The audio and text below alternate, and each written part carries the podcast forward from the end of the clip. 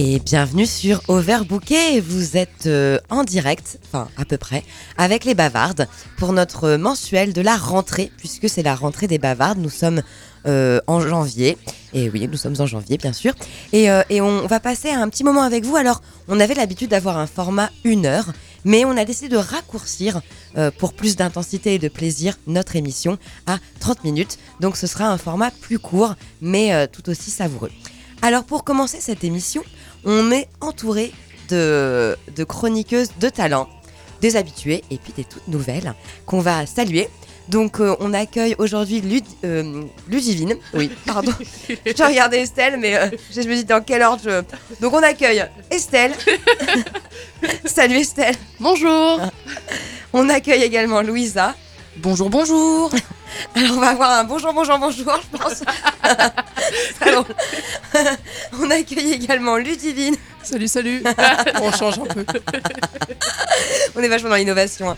Et on accueille également Hélène. Coucou. Ah, chouette. Et on accueille euh, également Angélique. Salut. Chouette. Et il y a Marion qui est cachée dans un petit coin.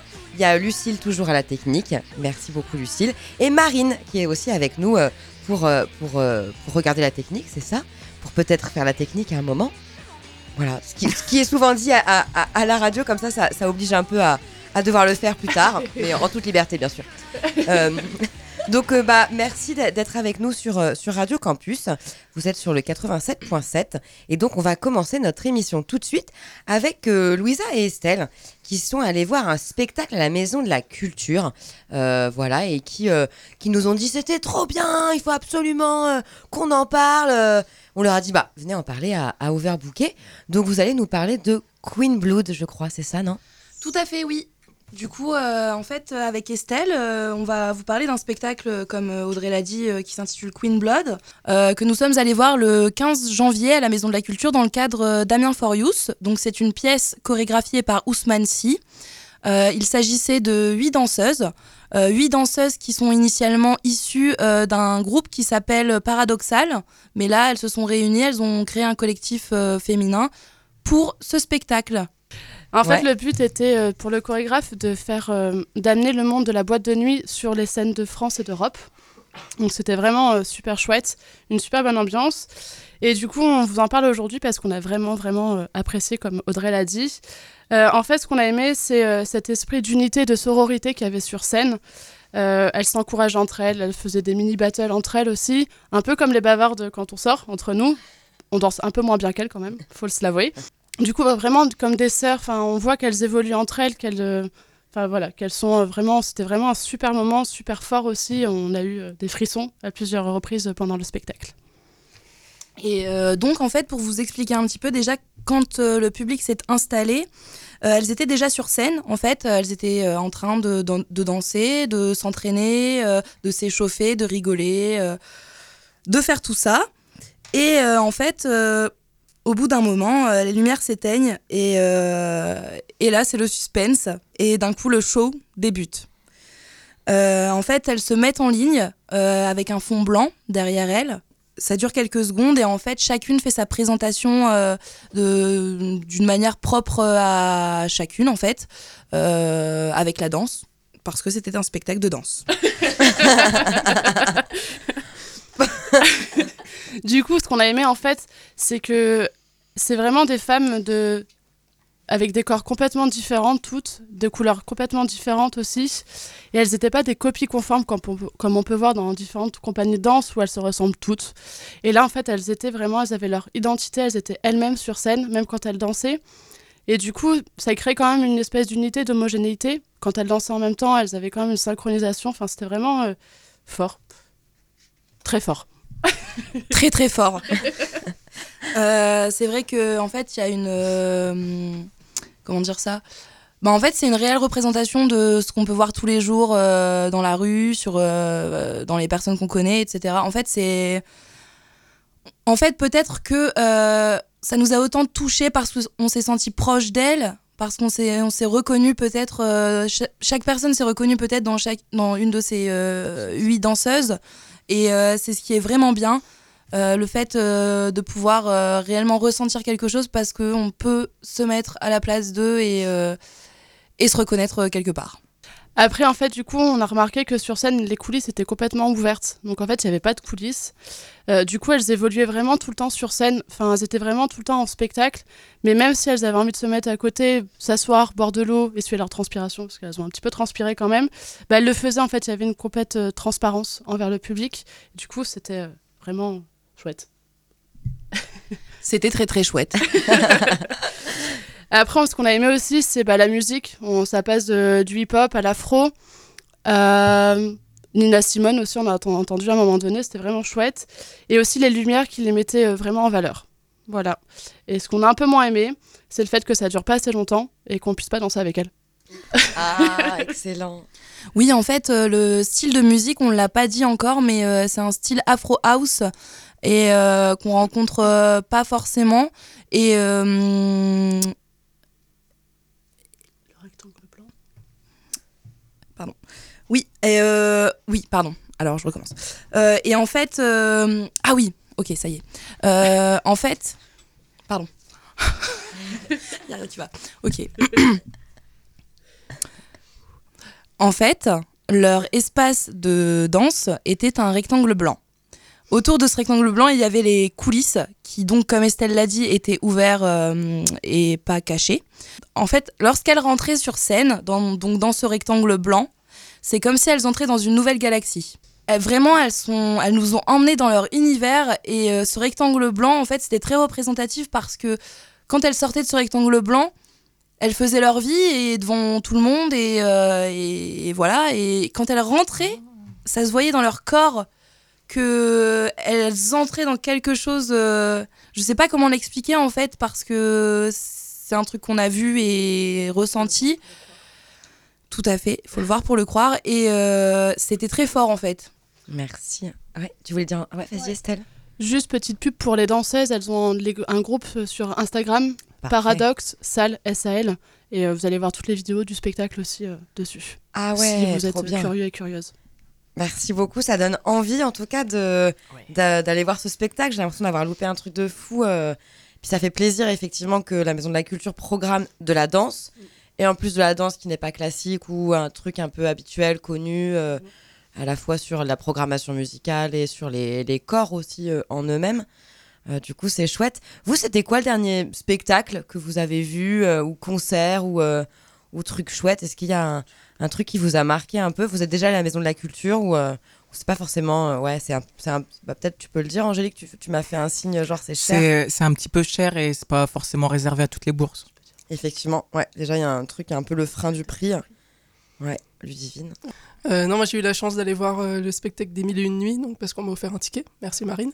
Et euh, alors je vois pas beaucoup de théâtre, mais j'adore ça et c'était vraiment quelque chose d'assez exceptionnel. La salle déjà est très belle au niveau de la Maison de la Culture, faut se l'avouer. Et euh, donc c'était une troupe qui euh, reprenait un petit peu les fables des Mille et Une Nuits et avec l'histoire générale, avec, dans un style un peu euh, particulier, mais c'était un, un peu déjanté, mais très très prenant et ça faisait longtemps que j'avais pas ressenti. une tension pareille. Et...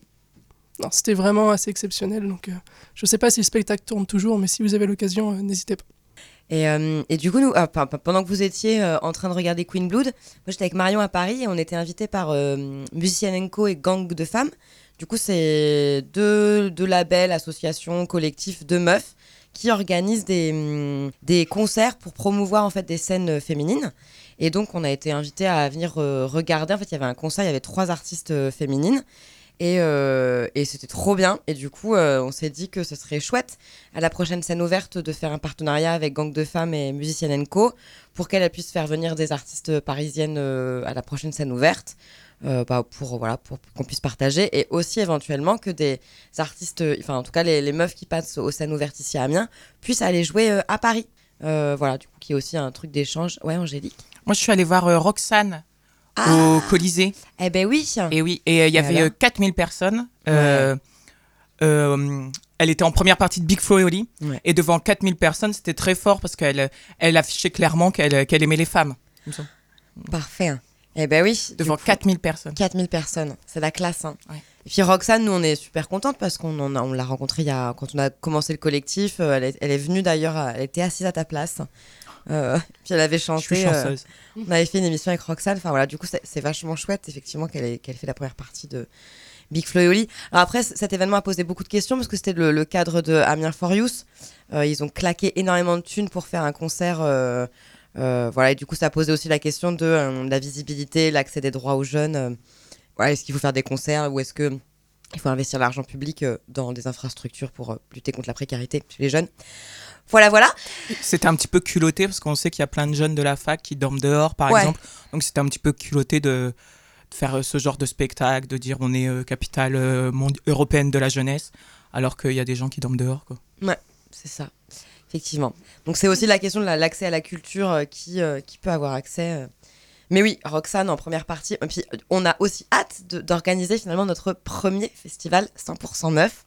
Euh, ça, chers auditeurs, chères auditrices, euh, sachez que ça va arriver bientôt. On est en train de bosser tranquillement pour vous proposer le premier festival 100% meuf euh, musique, mais aussi danse, parce qu'on s'est dit que bah, pourquoi pas faire refaire revenir Queen Blood pour, pour cette occasion, et puis d'autres talents. On va continuer l'émission tranquillement avec euh, une autre chronique. Alors c'est Hélène qui va nous parler d'une expérience qu'elle est en train de vivre, euh, qui est euh, qui est une monte ta conf. C'est ça, Hélène? Oui, Monte ça ta conf. s'appelle Monte ta conf, effectivement. C'est une expérience incroyable, complètement décoiffante que j'ai vécue là en 2019. Et Monte ta conf, en fait, on y apprend, j'y ai appris, à faire ma propre conférence gesticulée. Alors, c'est quoi une conférence gesticulée? Ben, C'est un outil d'éducation populaire et euh, dans laquelle on partage en fait avec le public qui va venir nous voir, enfin j'espère, euh, un récit de vie, euh, une tranche de vie dont on a tiré en fait un message politique. Et donc à partir de nos expériences, mais aussi de nos connaissances théoriques, et le tout assaisonné de quelques anecdotes pour pas trop ennuyer tout le monde, on vient donner en quelque sorte un- une sorte de lecture critique de ce qui fait ce que nous sommes.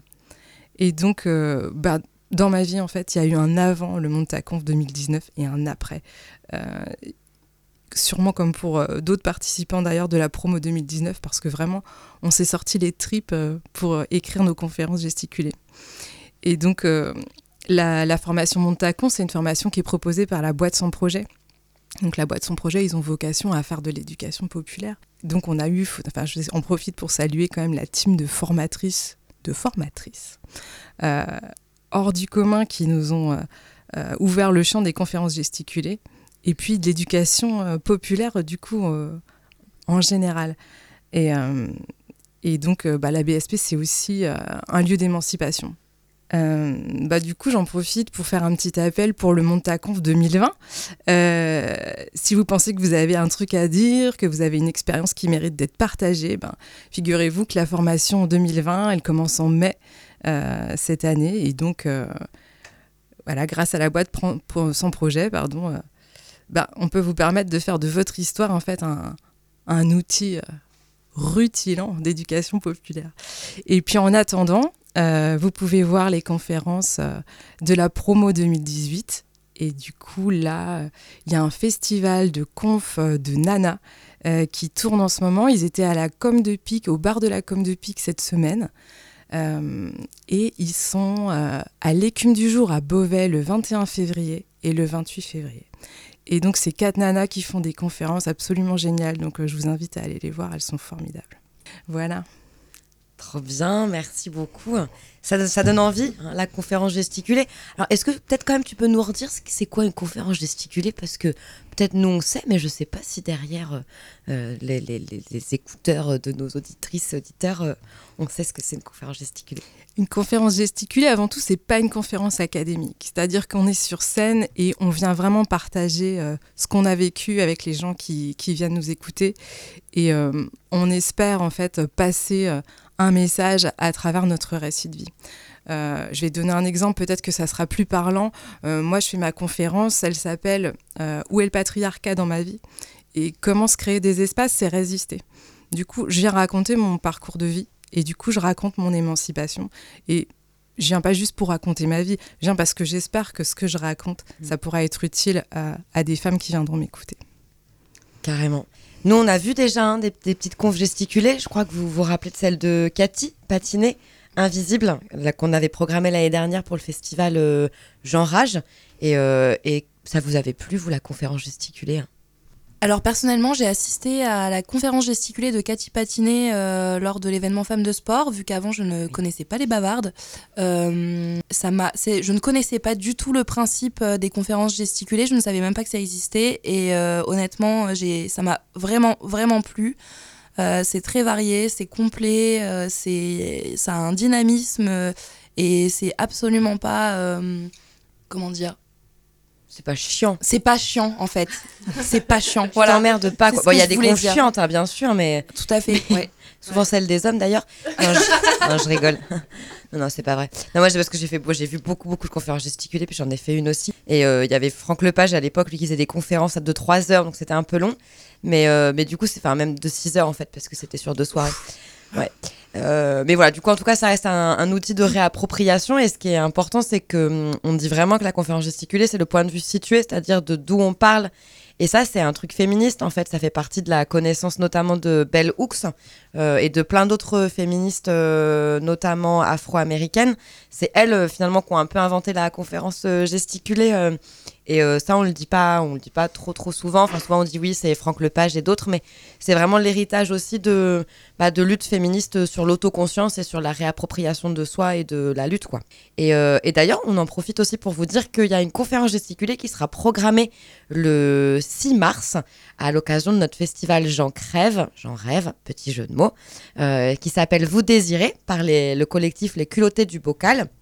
Et c'est une conf sur le consentement et la culture du viol, euh, qui est un thème, euh, ma foi, euh, complètement d'actualité en ce moment et depuis très longtemps.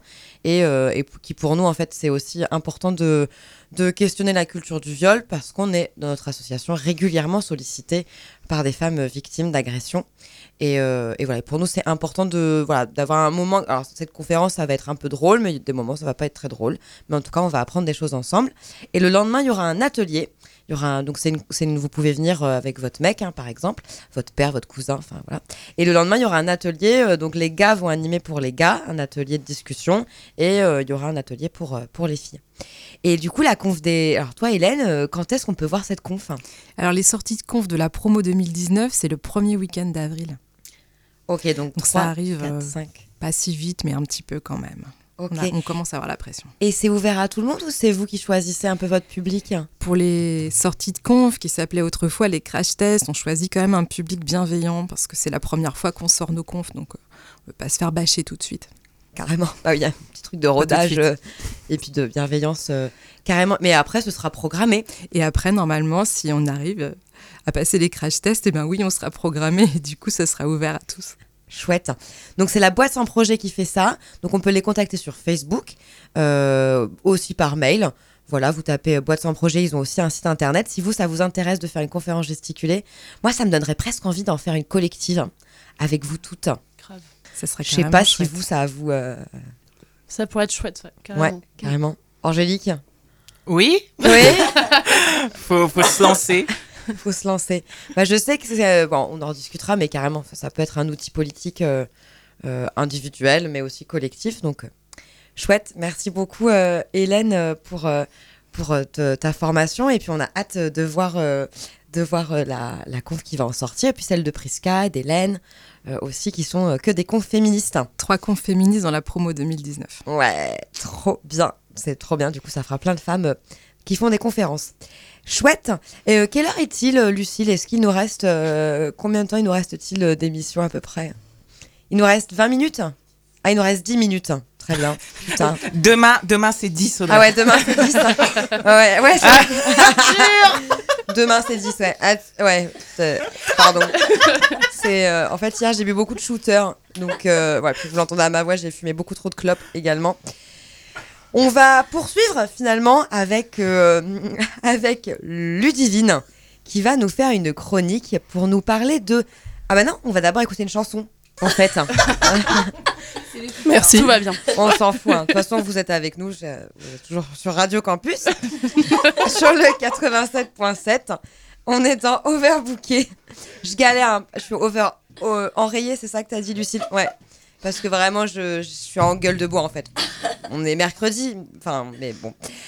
Voilà, donc Estelle, je t'en prie, c'est à toi d'annoncer une chanson.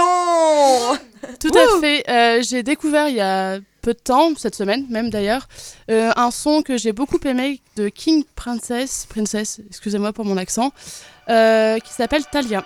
Voilà, donc euh, bonne écoute. Hey. Buried you a month or two ago. I keep thinking that you're standing on my floor. That you're waiting there for me.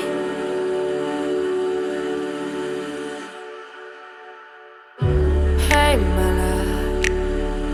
You've walked out a hundred times. I? Supposed to know this time that you wouldn't come, that you wouldn't come home.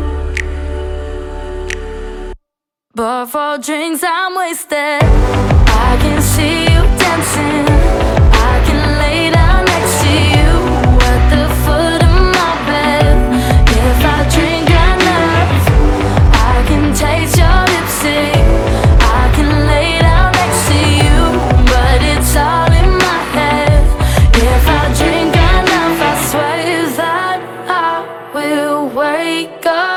Next to you.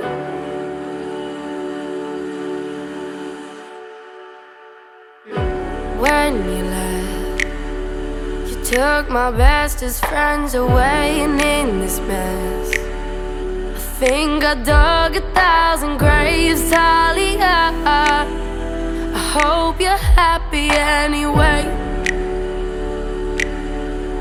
But for drinks I'm wasted. I can see dancing.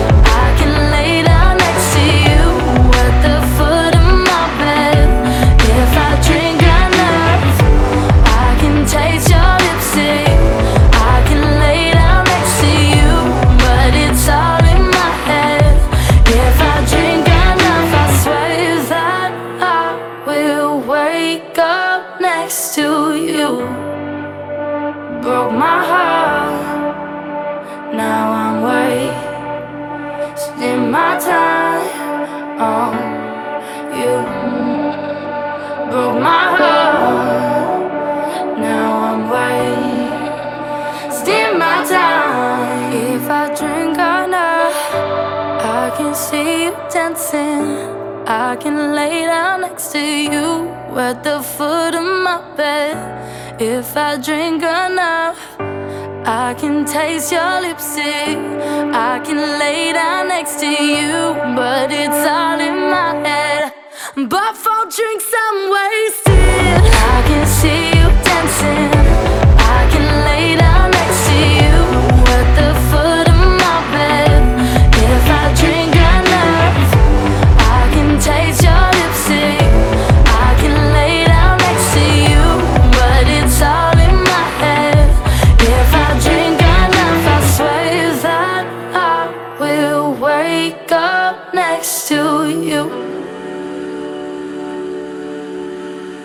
Super morceau, c'était génial. Waouh. Belle découverte. hein. Merci beaucoup Estelle pour cette, euh, cette découverte en douceur, puisque c'est une musique très douce et apaisante. On poursuit donc avec euh, Ludivine qui va nous parler de Miyazaki. C'est ça? C'est ça. C'est ça. Alors attendez, je meurs et je reviens. Alors Ludivine a une, a- a des mi- a- a- tous, mais, dans, mais, mais essaye de faire en sorte que, de, de- que vous n'entendiez pas euh, sa voix rauque, mais suave. Non, mais on se rapproche pas loin de Leonard Cohen, du coup, j'espère que ça vous fera les mêmes frissons que quand vous écoutez ces musiques. Non, mais il, il faut encourager les, les filles à la scène ouverte, du coup, on, on donne de soi. Euh, Donc, euh, pour vous parler un petit peu d'Hayao Miyazaki, donc pourquoi est-ce que je vous parle de lui? Euh, Peut-être déjà que vous ne le connaissez pas. Alors, Hayao Miyazaki fait de l'animation japonaise dans un studio qui s'appelle le Studio Ghibli, et là, je pense que tout de suite, ça tilte mieux. Oui. Et le Studio Ghibli qui est très connu par rapport à Mon voisin Totoro, donc euh, un des premiers films qu'ils ont sortis, et qui est devenu leur emblème. Donc voilà. Ah, mais pourquoi est-ce que je vais vous parler de Hayao Miyazaki? Donc parce que j'ai appris en début d'année, et je pense que c'est l'une des meilleures nouvelles qu'on pouvait apprendre, c'est que sur Netflix vont sortir les 21 films du studio Ghibli. Et ils vont sortir par trois vagues de sept films.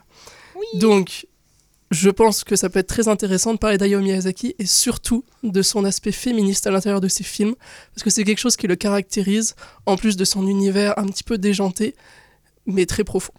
Donc, qu'est-ce que fait, qu'est-ce qui est la particularité d'Hayao Miyazaki au sein de ses films? C'est que au sein de ses films, on a souvent, ou même systématiquement, un ou plusieurs personnages féminins très forts.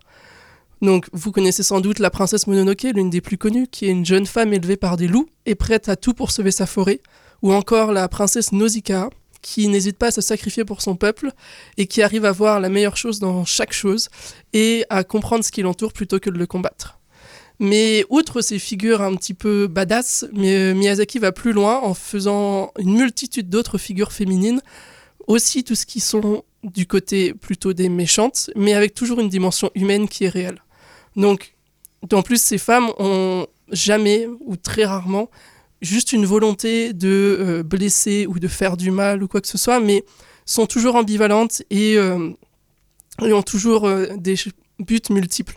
Donc on pourrait prendre par exemple Dameboshi dans La princesse Mononoke, qui alors certes elle détruit des forêts, mais c'est pour offrir à son peuple, qui est principalement composé de femmes et de lépreux, une vie meilleure avec un espace tranquille où vivre. Ou alors on peut aussi parler de Yubaba dans le voyage de Shihiro, qui alors, ok, euh, elle vole le prénom de la jeune femme, donc c'est peut-être pas cool, mais derrière, elle lui offre un endroit où vivre, elle lui offre un travail, elle l'aide dans ce monde, et elle va aussi protéger euh, son enfant. Mais ce qui est aussi très important dans les films de Miyazaki, c'est aussi le duo masculin-féminin qui est très marqué. Dans la plupart de ses films, on voit souvent deux personnages, donc un masculin, un féminin, qui avancent ensemble, qui euh, évoluent ensemble et on n'a pas une rivalité entre ces deux personnages, mais au contraire une réelle entraide sans forcément euh, avoir de domination l'un pour l'autre. Ça nous sort un petit peu des clichés et ça nous fait du bien de euh, le prince qui vient sauver la princesse et là on voit souvent même l'inverse. Du coup, c'est vraiment cool de voir ça à l'écran. Donc, ce que je voulais dire dans cette chronique, c'est que Hayao Miyazaki nous offre au sein de ses films euh, des personnages de femmes qui sont forts, qui sont indépendants, qui sont multiples et qui nous sortent un petit peu des clichés d'une femme frêle ou à l'inverse, le cliché d'une femme ultra badass et hyper masculine. Non, non, il nous montre ici euh, des femmes qui avancent sans se soucier de l'image que ça pourrait donner, qui font leur propre choix et qui. On a même l'impression que le patriarcat ne les touche pas. Et ça, c'est quand même vachement agréable. Du coup, ça nous offre des images qui sont vraies, qui sont réelles, et ça fait du bien de voir ça à l'écran. Alors, je vais pas vous bassiner de ces personnages pendant des heures, bien que je pourrais, mais pour vous faire un petit récapitulatif, euh, je pourrais vous parler de Kiki la petite sorcière, qui décide euh, du jour au lendemain de monter son entreprise dans une ville qu'elle connaît pas, ou de Fio Piccolo dans le film Porco Rosso, qui est un petit génie de l'aviateur, de l'aviation, pardon, et qui euh, reconstruit complètement un avion à l'aide d'une équipe entièrement de femmes, et ça c'est franchement badass. Ou alors de la jeune Shihiro qui ira jusqu'au bout pour survivre dans un monde qu'elle ne connaît absolument pas et qui fera tout pour arriver à sauver ses parents. Ou alors euh, pour finir de Sophie Hatter dans le château ambulant qui n'abandonnera jamais afin de se libérer de son maléfice dont elle est victime. Donc des femmes avec des parcours qui sont très différents, dans des mondes qui sont très différents, souvent fantastiques, donc faut aimer un petit peu le genre, mais qui nous offrent des personnages qui ont une dimension bien plus étendue que tout ça. Alors, j'espère qu'avec cette petite chronique, je vous ai donné l'envie de regarder ces films, euh, qui sont, à mes yeux, euh, les meilleurs films d'animation que je puisse connaître. Alors, je vous dis pas ça parce que j'ai grandi avec ou que je suis une fat inconditionnée, bien qu'un peu, mais ce serait vraiment dommage pour vous de passer à côté euh, d'une qualité d'animation qui est vraiment extraordinaire et surtout d'une bonne son qui est à couper du souffle. Donc euh, n'hésitez pas, les dates se trouvent facilement sur internet pour voir quand ça sort, mais ça sort le 1er février, le 1er mars et le 1er avril par vague de 7 films. Donc voilà, restez à la page et regardez un petit peu ce qu'il y a. Trop merci. chouette, merci beaucoup. Enfin, eh, ça donne vraiment envie. Hein. Moi, vous en avez vu, vous, un peu des, Miyazaki? Mon voisin Totoro. Toi, t'as vu Ouais, et alors, t'as kiffé? Oui, c'était mignon, et puis c'est euh, ça prête à l'imaginaire, c'est euh, oui, c'est vraiment mignon. Mm. Alors aussi, ce qu'il faut savoir, c'est que souvent dans les films de Miyazaki, il y a toujours des, des doubles lectures. Mm. Par exemple, mon voisin Totoro, donc on peut voir euh, deux jeunes filles qui découvrent un animal un petit peu extraordinaire et qui vivent des rêves avec, euh, avec lui. Mais on a aussi derrière une dimension autour de la mort, autour mm. de la maladie, autour de la famille. Euh, c'est pareil, dans la plupart des films que je vous ai cités, vous allez aussi avoir une très forte conscience écologique. Mm. Et comment l'homme voit le monde, comment l'homme utilise le monde, comment est-ce qu'on peut agir au quotidien, ce genre de choses. Donc c'est des films, alors certains films ne sont pas montrés aux plus jeunes, ne montrez pas à la princesse Mononoke un enfant de 10 ans. euh, J'en ai fait l'expérience, c'est pas forcément la meilleure chose. Par contre, euh, Mon voisin Totoro ou euh, Porco Rosso, ce sont des films qui peuvent être vus très tôt et qui peuvent être revus aussi après. Et je pense que j'ai vu au moins dix fois chacun de leurs films et je découvre un sens à chaque fois. Donc n'hésitez pas à y jeter un coup d'œil si ça, si ça vous intéresse. Ah, J'avais pas vu la double lecture. Ouais, ouais, je suis assez d'accord sur le fait que tu peux.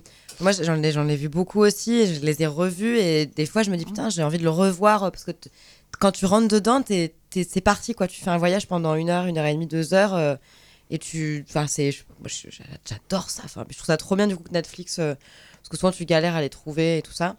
Euh, donc voilà. Ils les remasterisent, les anciens, ou non C'est vraiment. Non, non, c'est vraiment euh, purement. Alors, il n'y a pas que des films de Miyazaki, vous avez aussi des films d'autres réalisateurs japonais.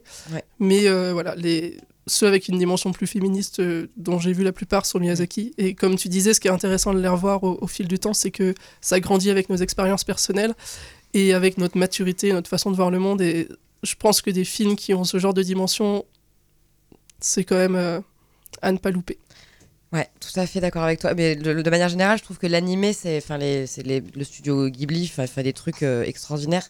Je je sais pas si c'est le studio Ghibli qui fait ça, mais j'avais vu Your Name de Makoto Shinkai. Enfin, du coup, c'est une- un film animé, c'est un peu À tes comme souhaits. du, hein ah, mais, À tes souhaits. ah, mais souhaits. Non mais je revérifie là le titre. Enfin, Your Name, c'est trop, c'est trop beau. Ouais, mm, mm, c'est un ouais. super film. euh, Alors, c'est pas les studios Ghibli, Non. Mais de toute façon, au sein, euh, au Japon, on a quand même beaucoup, beaucoup d'animateurs de talent, Mm. dont justement celui qui a fait Your Name et qui, a, qui sort d'ailleurs un nouvel opus qui est en ce moment au ça, cinéma, dont à je n'ai pas le nom là, mais qui apparemment vaut le coup. Carrément. Bon, on regardera tout à l'heure, Oui, mais voilà. effectivement, ouais. Mm. Merci beaucoup euh, pour, pour cette belle chronique. Euh, et euh, bah, du coup, euh, hâte que tu nous fasses une autre chronique euh, cinéma, sortie, euh, si, tu, euh, si tu le souhaites. Et euh, moi, ça me fait penser à ce qui vient de sortir sur Netflix, c'est Sex, Sex Education, la deuxième saison. Euh, vous l'avez regardé ou pas?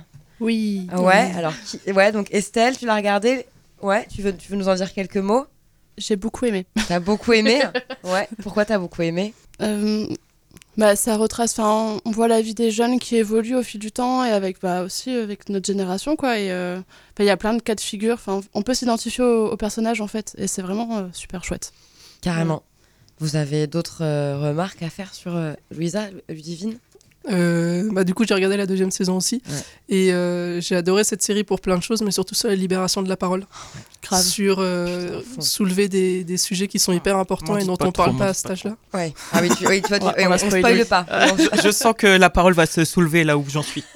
Je sais pas trop. Je, je ne dis rien, mais voilà, c'est une super couler. série autour de, de l'éducation sexuelle bienveillante et euh, vraie. Et ça fait du bien de voir ça. Carrément. Je, un coup de frais, enfin, inclusif. euh, Mm. Donc euh, évidemment, on va pas spoiler, mais, euh, mais vraiment, on vous invite à regarder la saison 2. Et en fait, ce qui est génial aussi, c'est que Netflix a, avec donc, le- les, une partie de l'équipe de Sex Education, ont édité un manuel. Mm. donc Sex Education, qu'on a commandé. Euh, du coup, on l'aura bientôt pour pouvoir euh, bah, le partager, en discuter, éventuellement en l'utilisant en milieu scolaire, parce que c'est un truc qu'on fait déjà un peu les bavardes. Et du coup, de connecter peut-être la série au manuel. euh. Et du coup, on a commandé aussi euh, des jeux. Ça s'appelle Sexploration. C'est une boîte de 7 jeux de... pour parler de la sexualité et de l'amour, qui est hyper inclusif, qui est un peu connecté à la série aussi. Voilà, du coup, ce sera l'occasion de tester euh, des jeux entre nous pour se dire est-ce que c'est OK, est-ce que c'est inclusif, est-ce que on peut faire ça en milieu scolaire ou voilà, parce que je trouve que c'est hyper important de faire l'éducation à l'amour à la vie affective et sexuelle. On est, on est toujours un peu démunis par rapport à- à ça parfois. Euh, chouette, et bah il est, euh, bah, je crois que ça y est, hein, on est, on a, on a testé le format, mais, mais il nous reste quand même une chronique euh, qu'on attend toujours avec beaucoup d'impatience, qui est la chronique humour d'Angélique, qui, qui nous raconte un peu son quotidien, des trucs qui l'agacent, des trucs qu'elle aime bien, des réponses, des autodéfenses, voilà, de, de ses aventures personnelles ou collectives. Donc Angélique, euh, la parole est à toi et, on clôturera cette, euh, cette émission sur, euh, sur ta chronique. Je suis très contente d'être aujourd'hui avec vous pour vous parler à nouveau de ma vie de femme féministe et énervée. Mais cette fois, je vais décider de le dire de manière plus calme, plus détendue. Je vais essayer. Parce que je vous cache rien, je suis retournée avec mon petit ami Julien, que je connais depuis plus de 5 ans. On n'oublie pas 5 ans d'une vie comme ça. Chacun fait des efforts pour ce nouveau départ. On essaye de faire les choses bien. Du coup, avec mon date Tinder, on a pris nos distances. Un barman mignon qui me paye un café quand j'ai le temps. J'aurai toujours des tas d'anecdotes drôles qui prêtent à réfléchir et qui feront certainement écho à plein de femmes ici. Par exemple, avec Julien, je suis allée dans une boutique de caramel. À 5 euros les 100 grammes, on les a bien choisis. Arrivé en caisse, il y a un couple de sexagénaires devant nous. La vendeuse dit Je donne le paquet le plus lourd à monsieur, hein Il est plus musclé. Arrivé notre tour, je paye et m'en vais en disant Je laisse monsieur porter le paquet, hein Il est plus musclé. Je peux vous dire que le pauvre Julien, il a porté le paquet toute la journée, alors qu'il n'avait rien demandé. 200 grammes de bonbons, c'est lourd. Du coup, à la fin, il avait mal. Pour alimenter cette anecdote, en savoir théorique, j'ai demandé à Google pourquoi les femmes euh, étaient considérées comme fragiles et les hommes comme virils. Je tombe sur un article de Madame Figaro qui titre Les femmes veulent le retour du mal. On y confronte le métrosexuel, trop pomponné, à l'homme solide qui aime mettre les mains dans le cambouis. Masculinité et virilité ne vont pas forcément de pair. Il est nécessaire de déconstruire les mythes de genre. Ce qui compte, c'est de vivre en harmonie avec soi-même, en fait. Il y a quelque temps, je suis allée à une soirée. Les femmes du côté cuisine, bien qu'ils ne la faisaient pas cette fois-ci, mais s'occupaient de gérer les enfants, et les hommes côté salon. Ok, pourquoi pas, je m'adapte. J'ai donc discuté crème de jour et tricot avec les femmes. Tout à fait mon délire. En plus, j'avais pas révisé le sujet, je me suis senti bien con. je me suis définitivement motivée à quitter cette soirée et à rejoindre ce soir-là Blandine et Mode, quand l'un des hommes a dit Bah, c'est pas une musique de PD, ça? Je suis jamais partie aussi vite d'une soirée. Plus je vieillis, plus j'assume mes opinions, et plus les discriminations m'énervent. C'était l'époque des banderoles homophobes dans les stades de foot, mais l'information n'avait pas dû arriver jusqu'à l'oreille de ce monsieur. Ou peut-être que si, et que si je l'avais repris sur son propos homophobe, il m'aurait dit que c'était de l'humour, et que moi, évidemment, j'en avais pas. L'humour, c'est souvent le mur derrière lequel se cachent les racistes, les homophobes, les misogynes, les transphobes. Il a cet humour en fait.